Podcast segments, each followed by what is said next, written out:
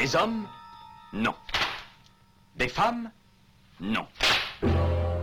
Des robots Non. Des surhommes Implacables. Insaisissables. Invincibles. Insensibles. Aux ordres d'une super organisation criminelle.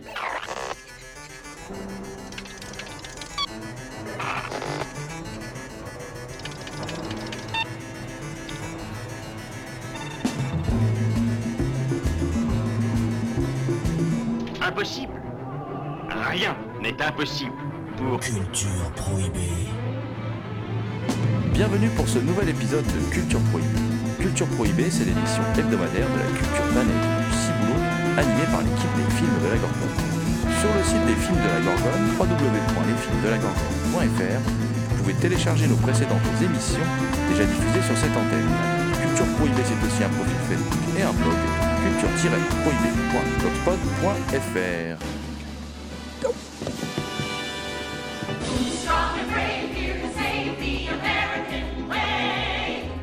Au sommaire aujourd'hui, une émission entièrement consacrée à un ouvrage paru aux éditions Libertalia qui s'intitule Super-héros, une histoire politique.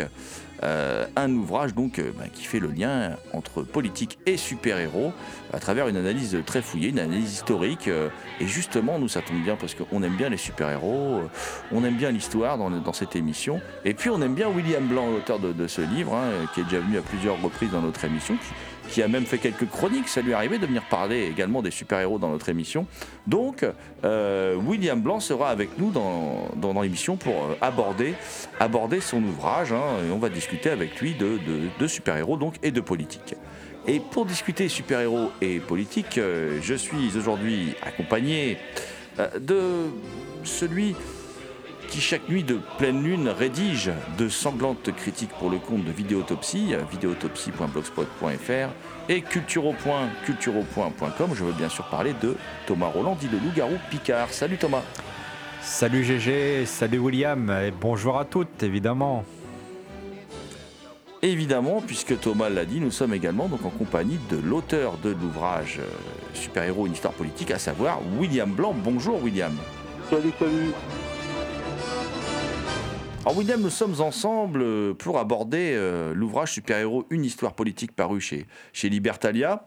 Alors il y a beaucoup de citations dans le livre, mais il y a quatre citations euh, qui, ouvrent le livre. Une de l'écrivain Michael Chabon, je ne sais pas si je le dis bien, qui, est la suivante. Son impression d'être piégé dans les raids de la bureaucratie, d'être impuissant à aider ou à libérer sa famille, se faisait jour dans les comics. Ça, c'est un extrait des extraordinaires aventures de Cavalier et Clay. Il y a une situation d'un mec, je me demande s'il existe vraiment, qui s'appelle Captain America, hein, qui est extrait de Secret Empire, qui dit J'ai affronté des fascistes toute ma vie et je te promets qu'on ne peut pas les fuir, se cacher d'eux ou se mettre à l'abri. Il n'y a qu'une chose à faire on reste debout et on se bat. Il y a une citation bah, des Ramones, hein, euh, voilà, hein, qu'on connaît tous. Hey, hey, let's go. Alors, je chante euh, beaucoup moins bien que Joey Ramone, donc euh, je vais, je vais m'arrêter là. Et puis il y a Rocket Raccoon qui dit, euh, donc des Gardiens de la Galaxie, qui dit Oh yeah, voilà, qui est une des phrases euh, préf- préférées de, Rocket Raccoon. Euh, eh bien, dis-moi, dis-moi, mon cher William, pourquoi ces quatre citations?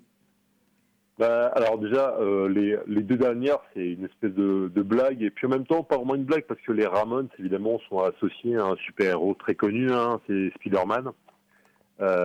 D'autant plus que les Ramones venaient du Queens, euh, donc le quartier de New York, et Spider-Man lui-même venait du Queens, hein, donc voilà, donc une espèce de petit lien. Et puis Rocket Raccoon, parce que c'est marrant, quoi. Il y a un côté un peu entraînant dans les comics, hein. il y a un côté, c'est un sujet qui est tellement amusant, en fait, que je voulais exprimer cette espèce d'amusement enfantin, en fait, euh, Hein, parce que la citation de Rocket Raccoon, c'est quand il prend la mitrailleuse, hein, qui récupère la mitrailleuse, qui commence à charcler un peu tout le monde dans la, dans, le premier film de Les Gardiens de la Galaxie. euh, euh, et voilà, moi je voulais mettre un peu ce côté-là, un peu, un peu, un peu funky, un peu fou en fait des comics euh, dans, en, introduction. Mais juste avant, en fait, il y a deux citations très politiques. La première, c'est Michael Chabon dans ce roman Les extraordinaires aventures de Cavalier Clay, qui est une espèce d'hommage magnifique euh, au premier créateur de comics. Euh, sauf que là, lui, il, écrit un roman sur de faux créateurs de comics qui créent des faux super-héros, en fait, enfin des, créateurs fictionnels, mais derrière ces créateurs fictionnels, tout le monde comprend que, euh, en fait, le, héros dont il parle, en fait, euh, enfin les, personnages dont il parle, euh, les créateurs dont il parle, c'est en fait Joe Shuster et, Jerry Siegel, donc les créateurs de Superman. Et en plus, ces auteurs, en fait, sont comme beaucoup d'auteurs de comics, sont des auteurs euh, juifs, immigrés juifs, en fait, qui viennent aux États-Unis, et donc qui créent des super-héros pour quelque part euh, comment euh, exorciser leur peur du fascisme, en fait, hein, leur peur de la montée du, nazisme. Et donc, euh, ce qui est très intéressant, c'est que le, super-héros que créent les deux auteurs fictionnels de Michael Chabon, il hein, faut un peu suivre, hein, donc les deux auteurs fictionnels qui s'appellent Cavalier Hinckley, euh, le super-héros qu'il crée s'appelle l'artiste de l'évasion et en fait sa société c'est de s'évader en fait de toutes les prisons notamment des châteaux en fait. Et ça c'est très intéressant parce que c'est le premier chapitre sur lequel je travaille c'est que justement beaucoup de super-héros finissent prisonniers notamment dans l'âge des comics. Dans, dans les premiers comics il y a un, nombre hallucinant de super-héros qui finissent toujours prisonniers dans une espèce de donjon. Et ils s'en libèrent toujours. Et en fait, moi, ce que je vois ça en fait comme une espèce de métaphore en fait de l'homme moderne. En fait, les comics, c'est vraiment l'homme moderne, l'homme contemporain qui s'échappe d'une prison en fait. Hein. Donc c'est une espèce de révolutionnaire. Enfin, c'est un peu, la Bastille qui est rejouée constamment en fait. Hein. La prise de la Bastille qui est rejouée constamment. Ou alors, pour le dire plus clairement aussi, c'est un peu la comment le, début en fait hein, du conte de Monte Cristo. Donc, euh, je suis pas le premier à le dire, notamment euh, Xavier Fournier, mon préfacier, il en avait parlé, donc euh, euh dont son livre Super Héros, une histoire française en fait, un très bon livre. Et il, il, avait dit que le conte de Monte Cristo, c'est la première histoire de super héros, parce que c'est vraiment un homme moderne en fait, qui est prisonnier, qui est, est à la Restauration, donc en 1814, qui est fait prisonnier par une espèce de pouvoir féodal, monarchique qui revient. Et, euh, euh, donc il est mis dans un château, hein, le château d'If, au large de Marseille, et il finit par s'échapper du château et il change d'identité pour euh, exercer sa vengeance. Hein. Et là, on est vraiment dans une espèce de pré-super-héros. Et en fait, beaucoup de super-héros euh, sont un peu comme ça, en fin de compte. Hein. C'est des gens qui vont avoir une fausse identité pour se venger ou en tout cas pour affronter en fait un pouvoir oppresseur dictatorial qui est associé en fait à un pouvoir féodal.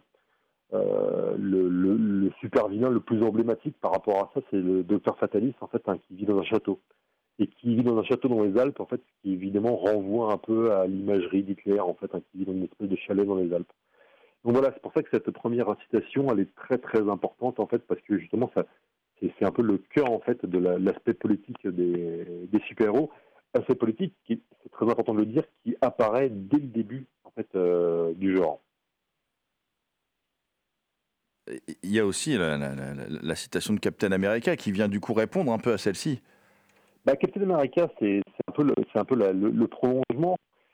Euh, à Captain America, en fait, il dit j'ai affronté des fascistes toute ma vie. Ça veut dire en plus ça vient d'une BD qui s'appelle Secret Empire, d'un petit, euh, d'une mini-série de comics qui s'appelle Secret Empire qui est sorti en 2017, dans lequel il y a un faux Captain America qui prend le pouvoir aux États-Unis, hein, qui, qui, se révèle être un agent d'Hydra, hein, qui est une espèce de société secrète néo-nazie, qui prend le pouvoir aux États-Unis, alors que le vrai Captain America est prisonnier d'une dimension parallèle. Enfin, je simplifie à l'extrême hein, la, la, le, le, le, comment la, l'intrigue. L'intrigue, merci beaucoup. Et en fait, euh, euh, et le vrai Captain America finit par se libérer, hein, mais il explique à quelqu'un voilà, qu'il a affronté des fascistes toute sa vie, et donc il va aller en affronter encore un autre, hein, donc c'est une espèce de double fascisme en fait. Hein. Évidemment, tout le monde comprend en fait, hein, en lisant cette BD qu'il y a une nette allusion à Trump en fait, hein, donc, euh, et donc à la, à la, comment, à la, la dérive du, à la dérive d'extrême droite du Parti républicain actuel. Et euh, mais ça, c'est pas nouveau en fait. Hein. Captain America, dès le début, euh, c'est un personnage qui a été créé, encore une fois, par deux auteurs, Jack Kirby et Joe Simon, qui étaient des enfants euh, d'immigrés juifs, qui venaient du milieu populaire. Il a été créé dans les années 40-41 pour répondre, quelque part, à la peur du fascisme. Et la première, euh, la première couverture de Captain America très connue, euh, donc Captain America Comics numéro 1, sort en mars 1941, si je me souviens bien. Euh, et on voit que dessus Captain America met une espèce de gros de gros taquet en fait à Hitler, en fait un gros coup de poing à Hitler. Et évidemment en fait ce qui est important, c'est de noter que cette, ce comics sort avant l'entrée en guerre des États-Unis euh, contre le, nazisme et le Troisième Reich. Et c'est très important parce qu'à l'époque, il y a encore une partie de l'opinion américaine qui n'est pas convaincue de la guerre, en fait. Donc, quelque part, c'est une manière pour euh, Simon et Kirby de, dire il faut aller se battre contre le, contre le nazisme parce que c'est un danger trop important. Et d'ailleurs, hein, c'est intéressant parce que quand ils ont sorti cette bande dessinée, euh, à l'époque, il y avait quand même des, il y néo-nazis, y compris à New York. hein. Il y avait ce qu'on appelle le Bund germano-américain, qui était une espèce d'organisation euh, pro, euh, pro-nazi en fait américaine, qui faisait des grosses manifestations à New York. hein. Donc en 39, ils avaient quasiment, ils avaient rempli le Madison Square Garden. Et donc, quand ils ont sorti donc cette espèce de bande dessinée, enfin le, le comics, à Captain America, Simon et Kirby ont été menacés par des nazis. Il y a même une fois une bande de nazis qui est carrément descendue en fait au bureau de l'éditeur pour essayer de choper en fait euh, donc Kirby euh, et Simon. Kirby qui était au bureau, enfin qui était au bureau, il a appris ça, il était dans les étages. Euh, c'est un mec qui venait des milieux populaires, hein, qui venait, des quartiers, des quartiers populaires de New York. hein.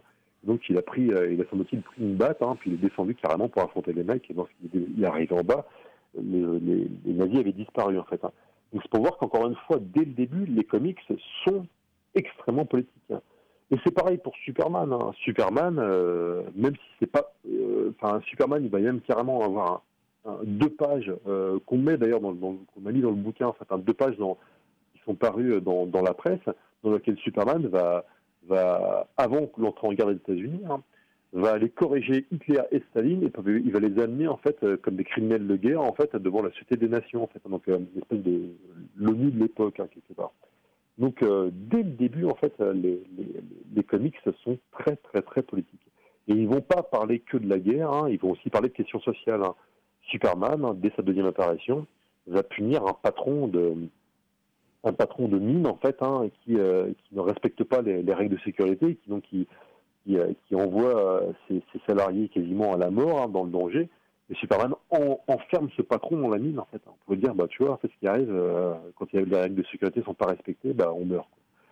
Donc, euh, il le tue pas, mais euh, c'est quand même très fort comme prise de position.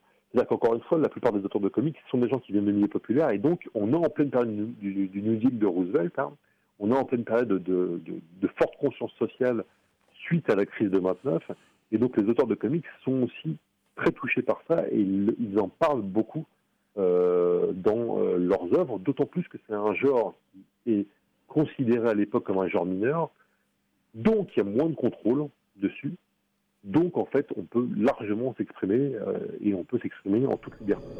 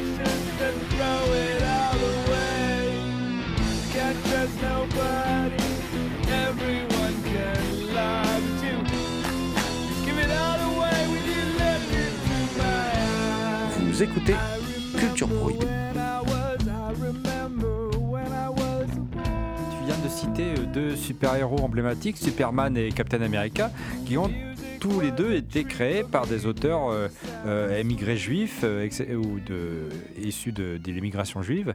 Alors, peut-on dire qu'il y a une relecture, une réappropriation du mythe du golem à travers ces personnages?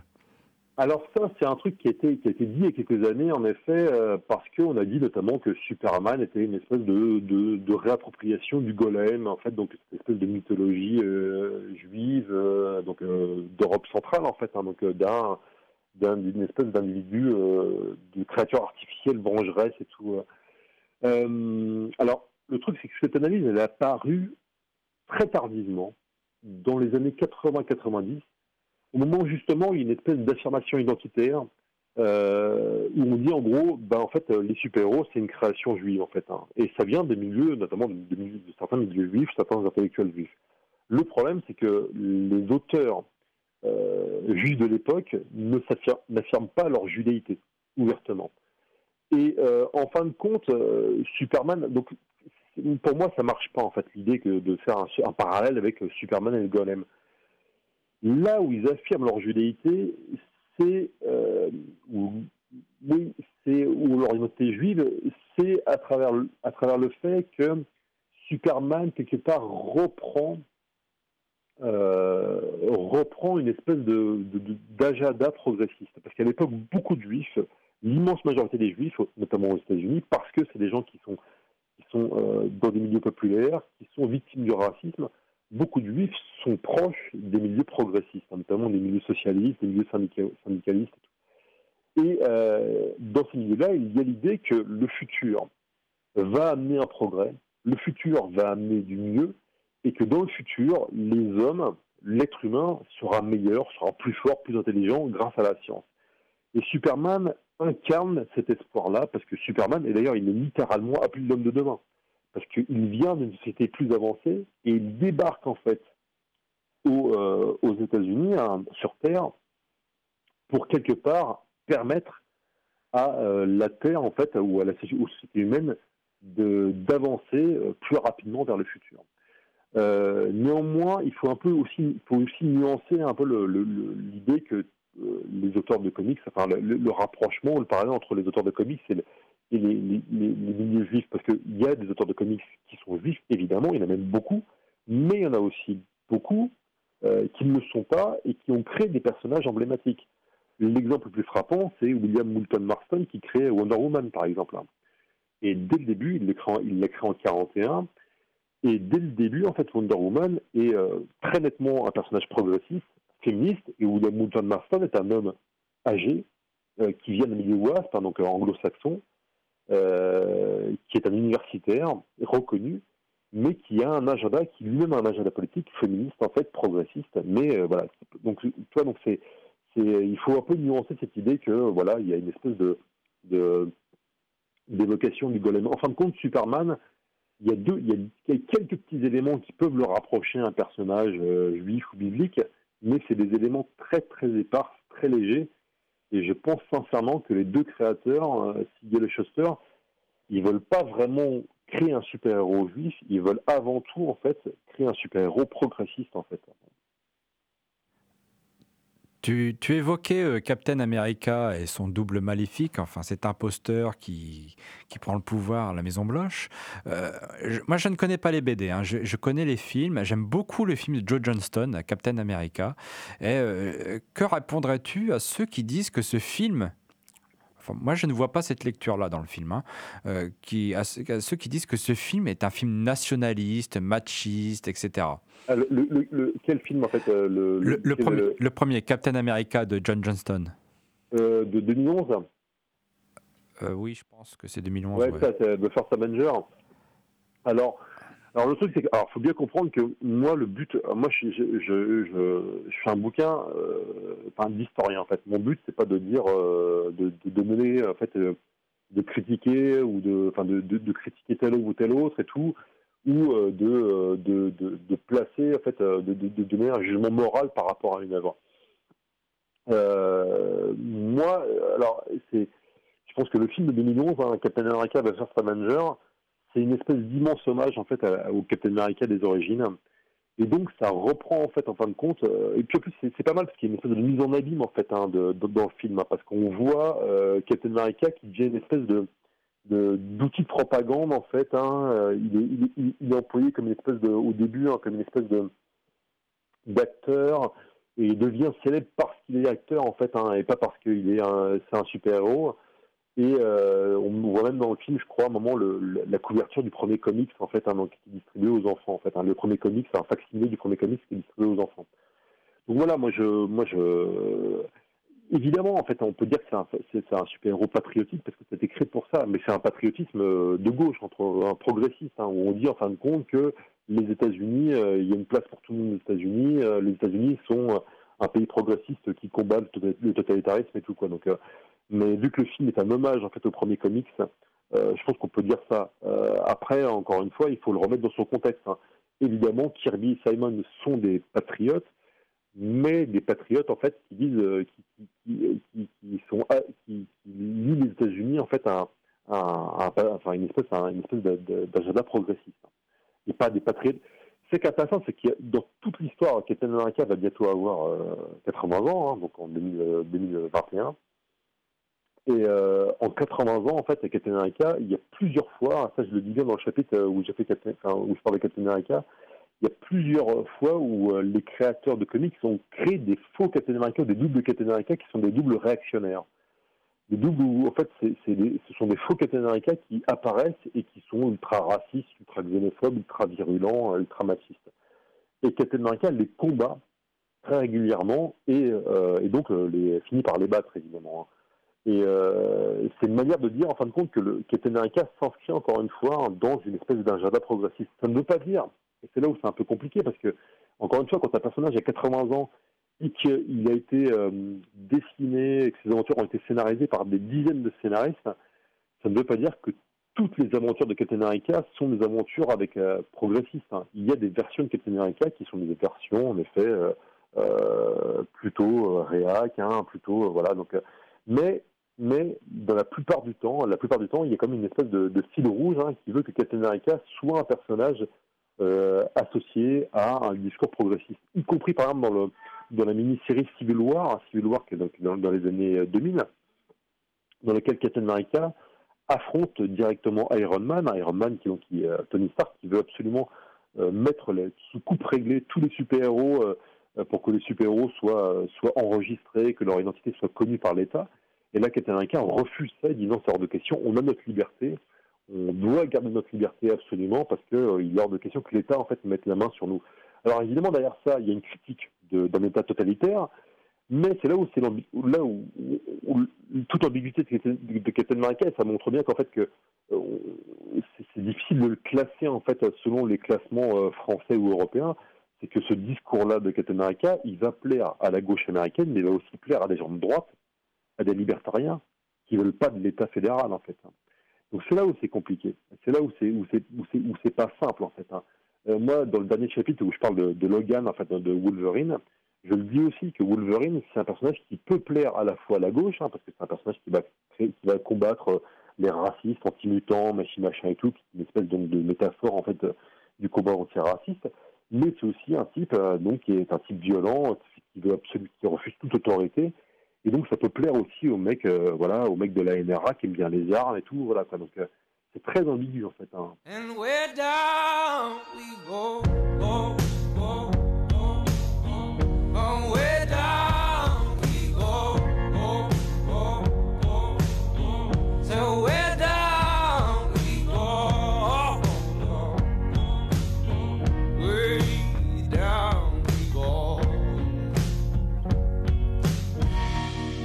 Vous écoutez Culture Prohibée, consacré au livre Super-héros, une histoire politique, un livre de William Blanc paru chez Libertalia. Je vais revenir un peu plus, euh, euh, comment dire, au tout début du livre, parce que tu as cité tout à l'heure ton, ton, ton euh, celui qui a fait la préface, Xavier Fournier, hein, l'illustre Xavier Fournier, grand, grand, spécialiste des comics en France, euh, et euh, dans sa préface qui s'intitule donc euh, Super réel, il cite Obama, et moi je, trouve que ce que dit Obama, c'est quand même assez dingue, et ça prouve quand même l'importance des comics dans la, dans- dans la culture américaine. Contrairement aux rumeurs que vous avez pu entendre, je ne suis pas né dans une crèche. Je suis né sur Krypton et j'ai été envoyé ici par mon père, Jor-El, pour sauver la planète Terre. Voilà. Et donc c'est une citation qu'il fait en 2008, en fait, pendant la campagne présidentielle, le 16 octobre 2008, donc juste avant le, vote, hein, donc le, premier, enfin, le, le, vote de la campagne présidentielle de 2008. Alors là où c'est fort déjà, c'est qu'évidemment c'est une espèce de clin d'œil, voire même un doigt d'honneur en fait à, à ceux qui disent que euh, que donc euh, Obama était, était pas né aux États-Unis mais au Kenya. hein. Donc ça c'est une première, une première chose. Seconde chose, euh, seconde chose, euh, il y a aussi, voilà, on voit en fait l'importance en fait. hein, alors en plus parce qu'il y a l'idée que Superman est un, est un, est un immigré en fait, hein, donc euh, il vient d'une autre planète hein, et donc il est accueilli aux États-Unis. Et donc Barack Obama, il, il, comment, il prend en fait, il prend à bras le corps cette, cette, cette légende pour dire en fin de compte, vous avez vu Superman est un immigré, donc on a tous droit d'être américain d'où qu'on vienne quoi. Mais ce que tu pointes est essentiel, c'est que la politique des comics n'est pas due seulement aux auteurs qui font passer un message politique dans les comics, il est aussi dû au lectorat qui analyse les, les comics comme un propos politique, voire même qui détourne certains comics en fait pour en faire quelque chose d'autre. Là, c'est essentiel en fait. hein. Et là, moi, j'essaie de justement de mettre un peu ces, deux aspects en fait dans le bouquin. À la fois le propos politique tenu par les auteurs et à la fois la réception politique du lectorat. Euh, moi, par exemple, je, pense à un truc hein, parmi tant d'autres hein, dans, le bouquin. Euh, c'est en, 2000, euh, c'est en 2017. Euh, il y a eu donc à, l'expo, à une, Comic Con, je crois que la Comic Con de New York, euh, Marvel a annoncé qu'ils allaient faire un, comic spécial avec une énorme boîte en fait d'armement, hein, une énorme boîte euh, militaro-industrielle.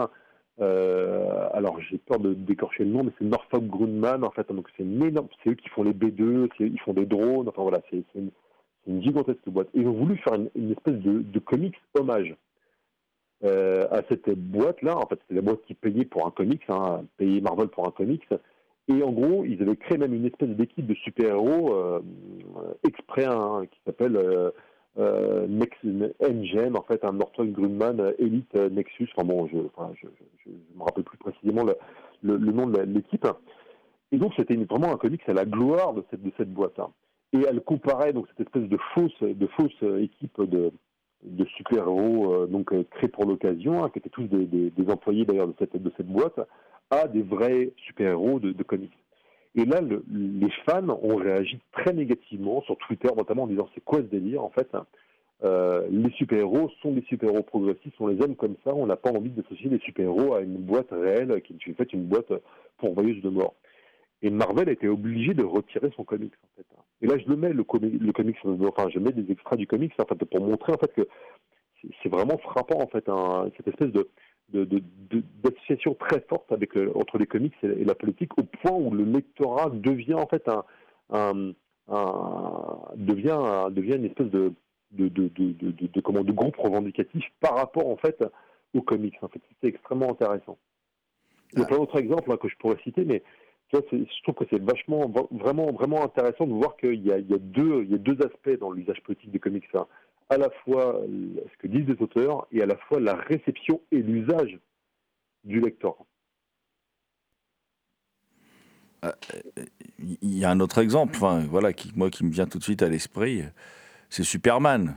Tu as, bien expliqué, on, est revenu longuement sur Superman hein, depuis le début de cette émission, euh, sur le fait que Superman, au départ, c'est quand même un, héros humaniste, un héros progressiste, et plus un héros de gauche, hein, qui va péter la gueule aux méchants patrons et tout. Et puis, c'est un personnage dont le sens a quand même été dévoyé, le, le, summum étant atteint par le, film de Zack Snyder, qui réécrit totalement la, légende de Superman, faisant de ce, héros euh, plutôt, euh, plutôt philosophe, plutôt sage, très humaniste, et qui peut pas, en plus, malgré ses super pouvoirs, survivre sans l'aide des humains, ce qu'on voit dans la BD, ce qu'on voit dans d'autres films, de, dans les précédents films, et qui là devient euh, quelqu'un de, de- de très réactionnaire, de, très violent, et pas du tout porteur de, progrès social, qui va même, bah voilà, qui est, qui est quasi christique hein, dans, dans, dans le film. hein, euh, c'est très gênant on ça.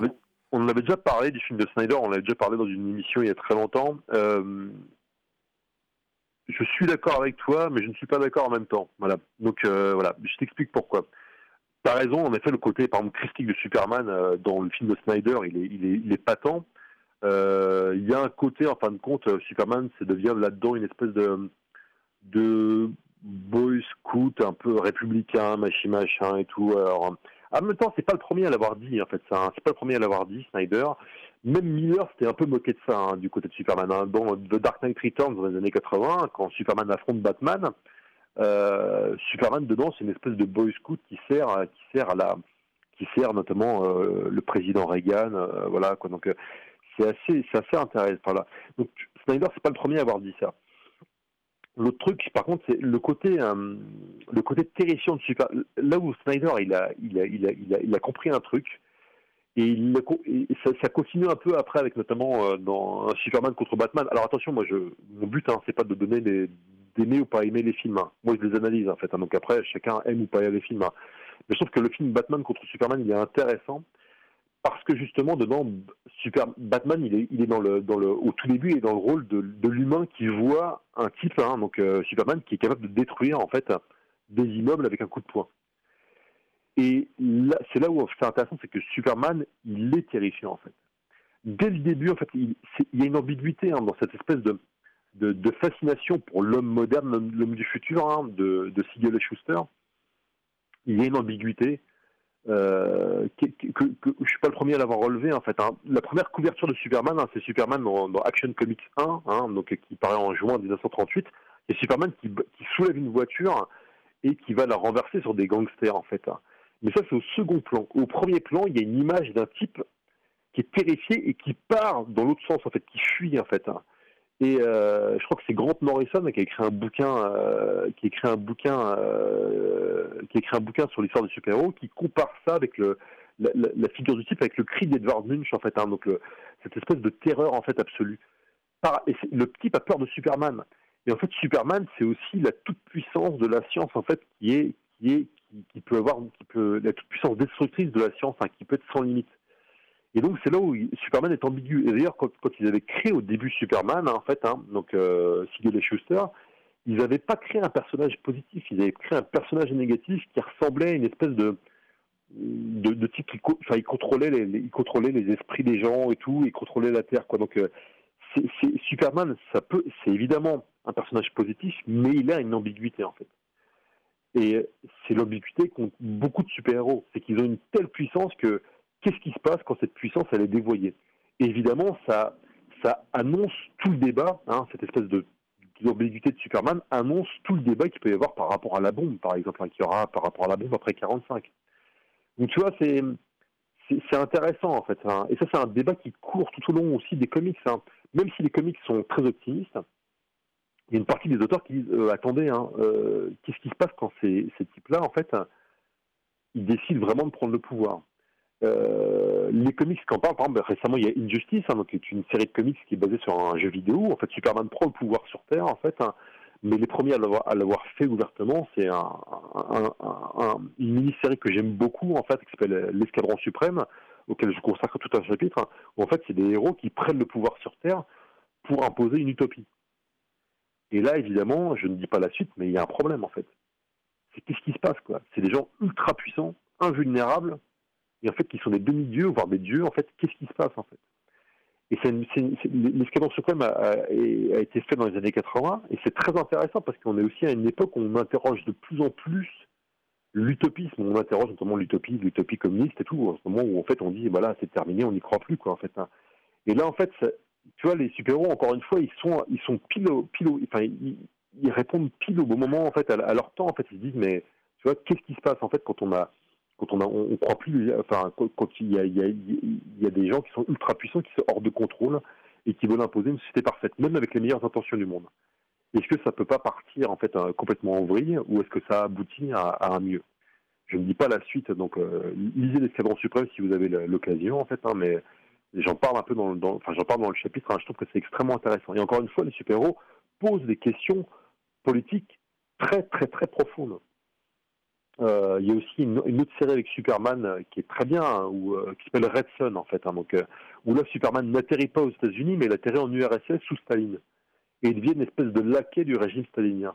Et quand Staline meurt, Superman, avec encore une fois les meilleures intentions du monde, prend le pouvoir et devient une espèce de dictateur qui règne sur la Terre entière. Et voilà quoi. qu'est-ce qui se passe en fait? Vois ce que je veux dire? Donc c'est c'est très très intéressant. Encore une fois, les comics posent des questions politiques très très très profondes.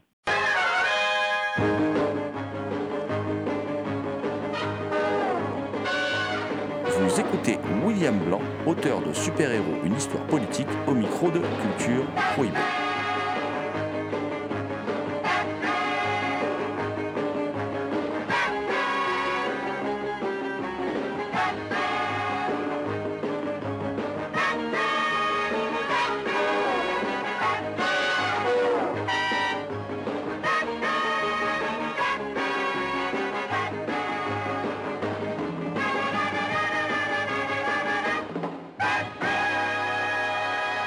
Parlais d'ambiguïté à l'instant, tu as, évoqué euh, alors plusieurs personnages, mais tu as évoqué aussi, euh, aussi Batman. Alors, Batman qui est un héros qui n'a pas de pouvoir, lui, hein, contrairement à d'autres. Enfin, je trouve vachement balèze quand même pour un mec qui n'a pas de pouvoir, mais enfin, bon, il- Ouais. il n'a pas de pouvoir.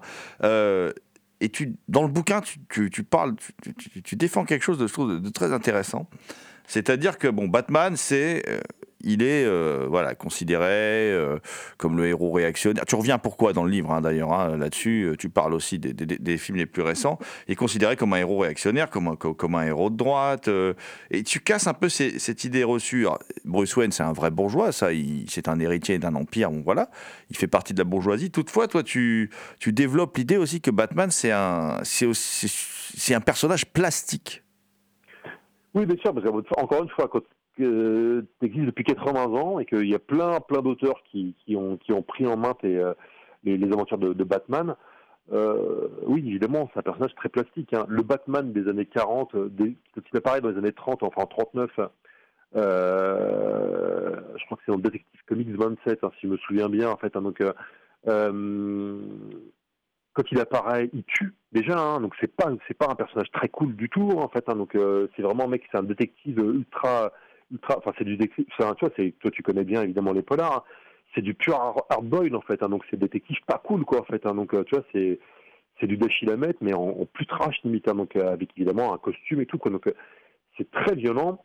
Le, le Batman des années 50, euh, c'est beaucoup plus euh, soft, même si, et là j'en parle dans, dans le chapitre sur les super-héros LGBT, en fait, il y a quand même un fort soupçon qui est, euh, même si pas un soupçon en l'occurrence, hein, c'est pas une, mais en tout cas, on, voit très nettement qu'il y a des auteurs qui ont voulu faire passer un message gay en fait dans Batman, quand Batman par exemple s'habille en rose, des choses comme ça, ou quand euh, euh, Batman et Robin sont euh, côte à côte, à moitié nus en fait dans un lit ou en train de bronzer et tout, donc il y a pas mal de, trucs comme ça. Voilà, donc voilà. Puis après le Batman des années 60, qui est évidemment très marrant hein, dans la série extraordinaire, hein, donc la série télé extraordinaire, qui est une série très kitsch, très camp, en fait, qui reprend encore une fois même une imagerie un peu un peu gay et tout. Donc euh, euh, c'est extrêmement intéressant. Et puis dans les années 70 et surtout 80, ça devient un Batman de plus en plus sombre, de plus en plus dark, qui revient un peu aux origines, mais quelque part le Batman un peu un peu un peu un peu un peu étrange, un peu un peu un peu ambigu des années 50 ou 60 en fait, hein, eh bien il disparaît. Donc euh, voilà, il- il- Batman est re et, re euh, comment on en fait encore plus un hétéro, encore plus plus brutaux, plus brutal, plus plus dur et tout. Donc euh, donc c'est extrêmement voilà, c'est encore une fois Batman il évolue en fait, hein, il évolue. hein. donc euh, même si en effet à l'origine hein, il y a vraiment l'idée que c'est l'idée du chevalier en fait qui va qui va aller punir les criminels qui sont associés à des criminels barbares en fait. donc euh, voilà donc, euh, donc des criminels, des barbares du Moyen Âge et donc pour les combattre il faut une espèce de nouveau chevalier. hein. donc et on compare donc Batman à, un chevalier noir et Robin à Robin des Bois en fait, hein, littéralement. Donc voilà, donc c'est- évidemment encore une fois des personnages très plastiques comme beaucoup beaucoup de de, personnages de comics hein, qui vont avoir donc euh, des versions complètement différentes. Donc un autre exemple intéressant, c'est le Punisher. Le Punisher, pareil, je fais un chapitre sur ce personnage qui, quand il est créé, c'est un personnage négatif.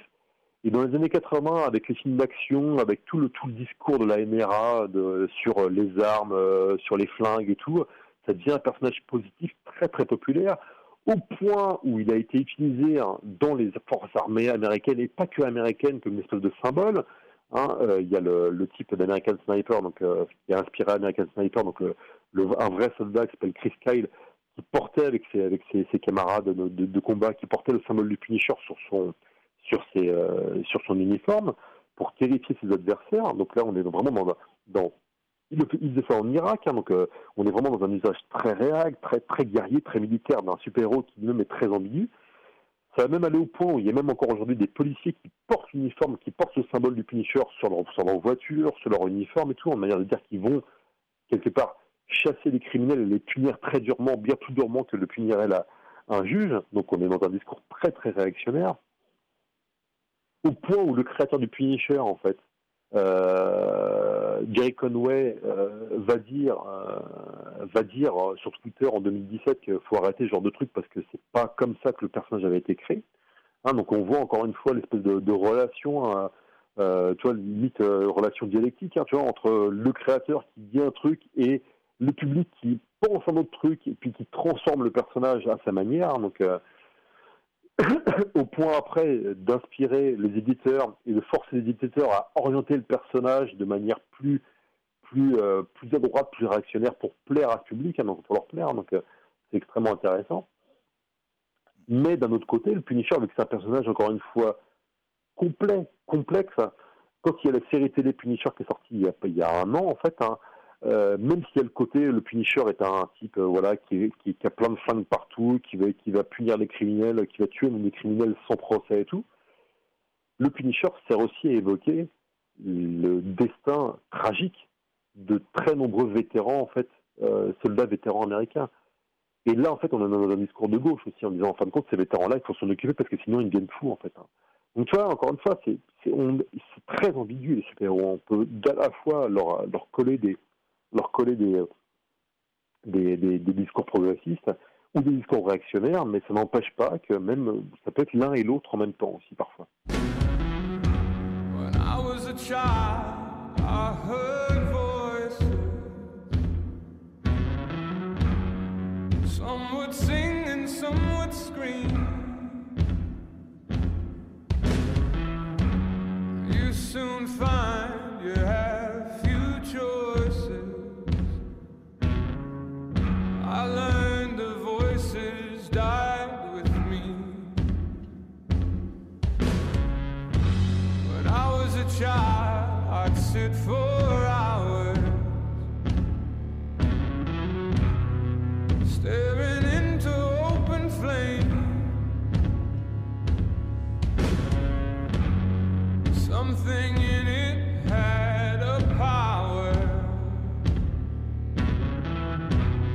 Vous écoutez Culture Prohibée, consacrée au livre Super-héros, une histoire politique, un livre de William Blanc paru chez Libertalia.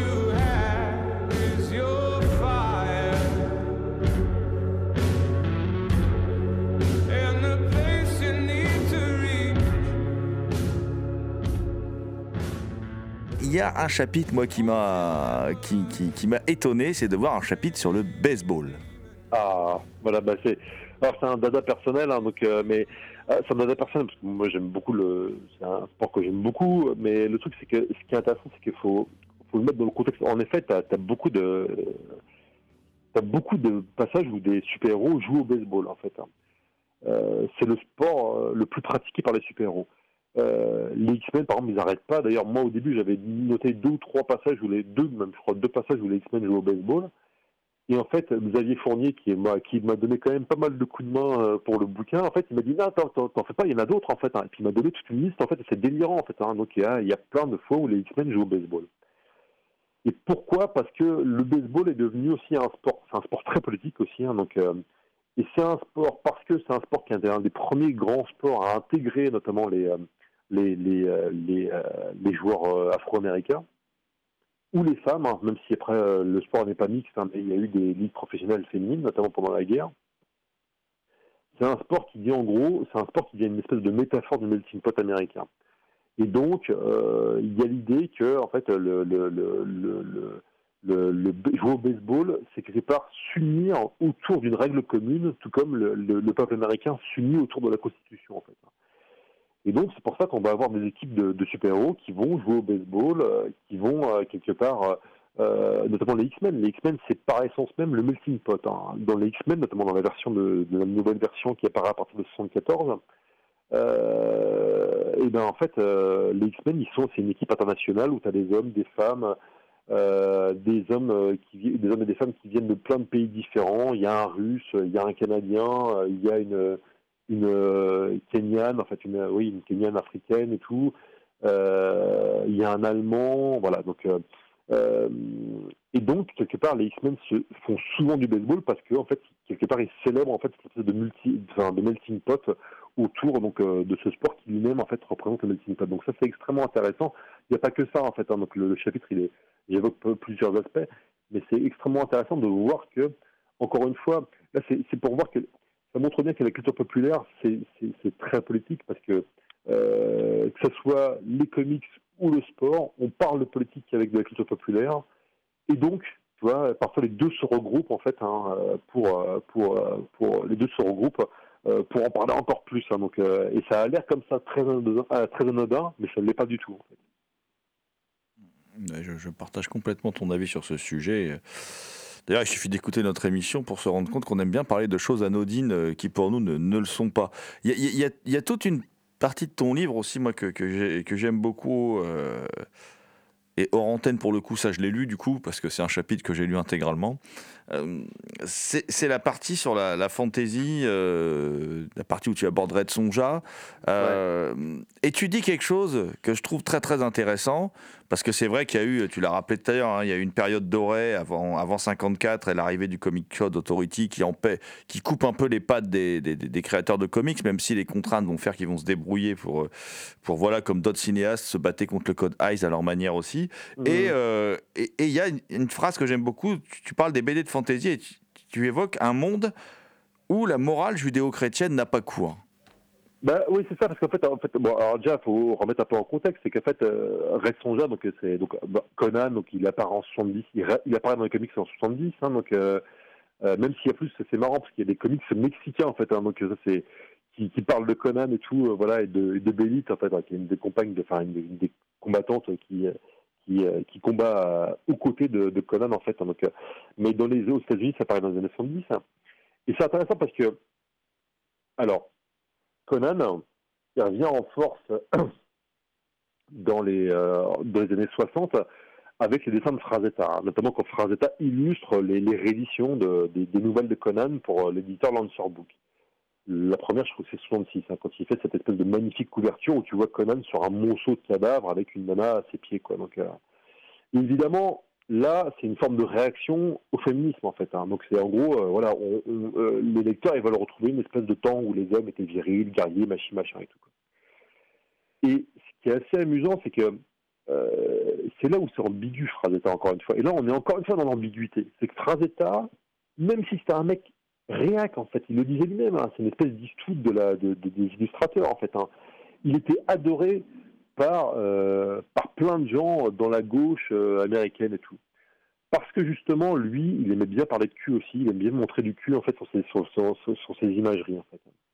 Et, euh, et on a une époque justement où le, cul et enfin le, fait de vouloir parler de sexe et tout est revendicatif. Et donc on va créer, pour en parler plus librement, on va créer, on va on va placer la sexualité dans des univers qui ne sont pas les univers, notre univers, qui est un univers un peu différent, qui est un univers un peu euh, médiévalisé, un univers en fait euh, fantastique, fantasmagorique. Et Red Sonja, elle est exactement là-dedans. Quand elle apparaît en, en 74, elle a été créée et puis recréée comme une espèce de personnage hyper sexualisé, comme une espèce de bombasse, donc avec une espèce de, de bikini code de maille irréel, en fait, avec des seins gigantesques et tout.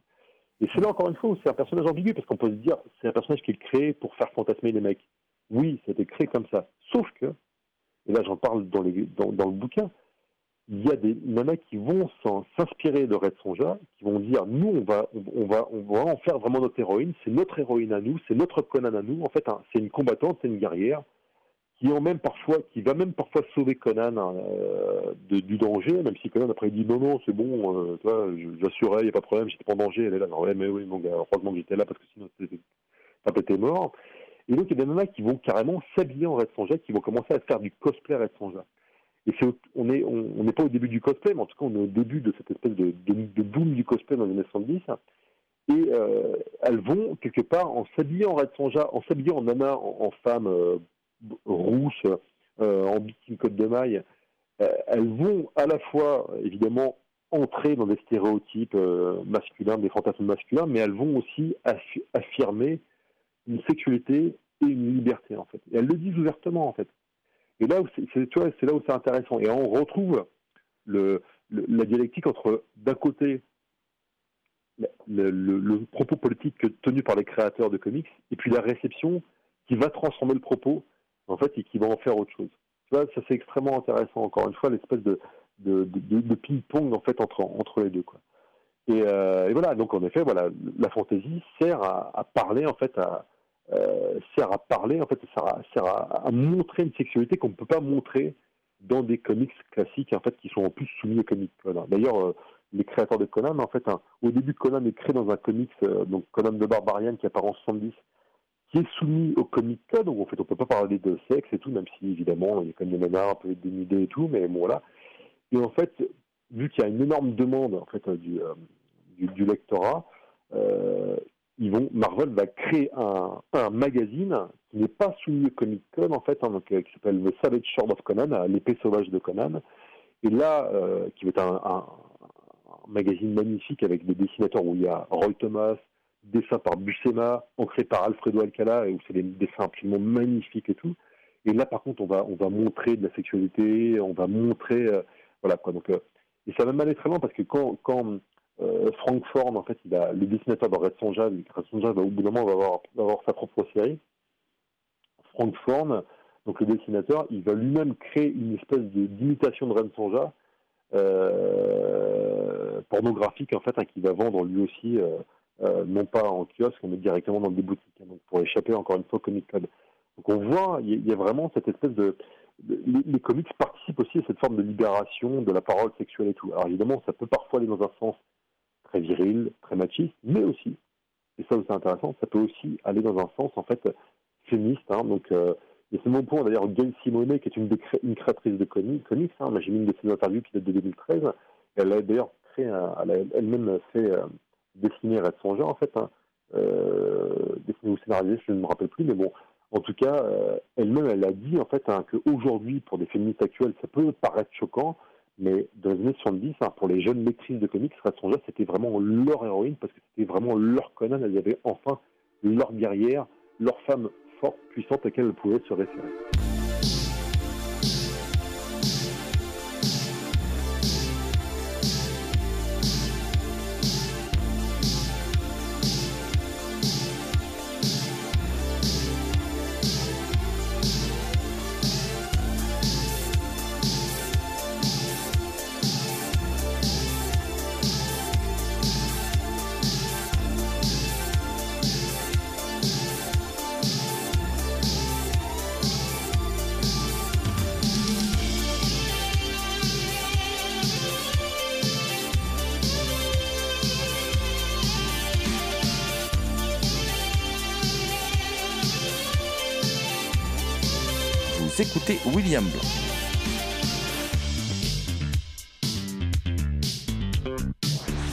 De parler de tout le livre, mais bon, bah, les lecteurs l'achèteront. hein, euh, voilà, hein, je rappelle, aux éditions Libertalia, super-héros, une, une histoire politique.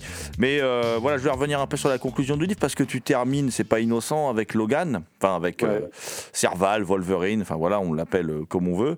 Et on va dont, on va la l'appeler Serval, on est dans on est de la génération, euh, la génération Strange. Voilà. on va l'appeler Serval. Voilà. Et, et- Voilà. et donc, dont la dernière illustration cinématographique crépusculaire euh, est, une, est une illustration quand même un peu de la fin du rêve américain, quoi, on peut se le dire. Mais c'est au-delà de la fin, la fin du rêve américain, c'est la fin du, du futurisme des super-héros. Tu vois ce que je veux dire? C'est en fait, c'est le- au, moment de Superman, on croit dans le futur, tu vois. Et avec Logan, en fait, c'est terminé. Il y a la bombe, il y a, les bombes nucléaires, il y a la crise écologique et tout. Donc on, sait que la science, c'est pas forcément la voie qui va mener à un avenir meilleur. Euh, les grandes idéologies euh, ont failli, en fait. Hein. Euh, et, là, en fait, voilà, là, on se retrouve dans une espèce de futur post-apocalyptique, et puis c'est la fin, quoi. Et là, Logan, en fait, il a, que ce soit dans la, BD Old Man Logan ou dans le film Logan, en fait, eh ben, euh, il n'y a plus de super-héros, c'est terminé. Et c'est là où c'est intéressant, c'est terminé, mais c'est pas vraiment terminé. Ce que je veux dire, c'est qu'en fait, moi, je, termine là-dessus, c'est que dans le film Logan, Euh, Logan est vieux, il est fatigué, il a quasiment plus de pouvoir et tout. Euh, ça finit mal pour lui, évidemment. Mais par contre, il sauve des enfants qui sont des, migrants en plus, hein, qui sont des, des jeunes notamment qui viennent, qui viennent du Mexique. Et ces enfants fuient les États-Unis pour aller fonder en fait une nouvelle, euh, un- une nouvelle utopie super-héroïque ailleurs. En fait. Donc quelque part, le futur continue, l'espoir le futur continue, mais en fait avec une espèce de, lucidité par rapport aux limites de cet espoir. C'est extrêmement intéressant. Et, euh, voilà, en effet, c'est voilà. Et moi, je finis sur euh, non pas sur, Logan, mais je finis sur le propos de la petite fille de Joe Simon, donc le créateur de Captain America, qui dit en gros, euh, qui fait, qui a écrit une espèce de tribune dans la, presse euh, juste après l'élection de Donald Trump, qui dit en gros, on a besoin de, héros progressistes aujourd'hui, en fait, hein, pour nous rappeler que c'est possible d'avoir un futur meilleur, même si, encore une fois, hein, euh, là c'est moi qui rajoute ça, même s'il faut être, lucide par rapport aussi à la... à- faut, faut pas non plus être, être bêtement naïf, hein, et dire voilà, le futur il va forcément être meilleur. Non, non, il faut travailler pour que ce soit meilleur, puis ça va être compliqué, ça va être long. Mais elle dit ça, elle dit on a besoin de héros, et je finis sur une photo absolument que j'ai eu de la chance de la trouver, hein, donc euh, je sur internet qui est absolument géniale, où il y a la manif, la marche des femmes en janvier 2017, euh, donc juste à- avant la, la, prestation de serment de Donald Trump. Et il y a des, une manifestante qui porte une pancarte hein, où on voit non pas Captain America en train de mettre un coup de poing à éclair, mais Wonder Woman, donc la super-héroïne féministe, en train de mettre un coup de poing à Trump en fait. hein. Et donc voilà, c'est pour dire qu'en fait, encore une fois, ça continue encore, ça continue, ça, ça continue encore. Les super-héros vont servir euh, et servent encore largement de héros quelque part, euh, au sens euh, de porteurs, hein, donc de nouvelles, de héros à, donc à, des, revendications, à des, propos, à des, révoltes et tout. euh, Donc ça c'est extrêmement intéressant de voir que malgré tout, malgré cette, amertume par rapport à l'échec en fait hein, de- comment de l'agenda progressiste tout au long du XXe siècle, il y a toujours cet espoir qui continue. Ça c'est extrêmement intéressant et, les super-héros le portent en fait. De plus en plus, hein, c'est très net en fait. hein. donc euh, on on n'a pas, on a, on a brièvement évoqué les, par exemple, les, super-héros LGBT, mais il y a de plus en plus hein, de super-héros qui sont ouvertement, euh, ouvertement LGBT et ça aide aussi. hein, ça, permet d'appuyer en fait cette transformation sociale qui est extrêmement importante. Eh bien, écoute, William, on, on te remercie. On rappelle que, que ton ouvrage euh, Super-héros, une histoire politique est disponible chez Libertalia. The Star Spangled Banner has been torn to shreds. They put a warrant out for Mickey Mouse's head. Welcome to the factory where nightmares are made. Elvis left the building, Lincoln's turning in his grave. Can I get a price check on guns in aisle four? The madman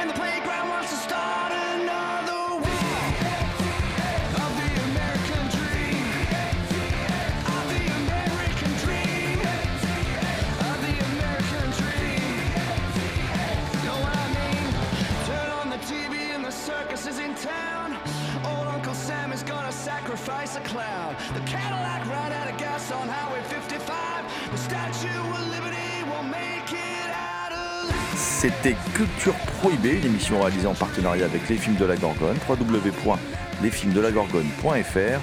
Toutes les réponses à vos questions sont sur le profil Facebook et le blog de l'émission culture-prohibée.blogspot.fr. Culture Prohibée est une émission préparée et animée par votre serviteur Jérôme Potier, dit la Gorgone, assisté pour la programmation musicale d'Alexis dit Admiral Lee. Une émission animée avec Thomas Roland dit le loup-garou Picard and the Last but not the. Et je veux bien sûr parler de Léo à la technique. Salut les gens, à la prochaine.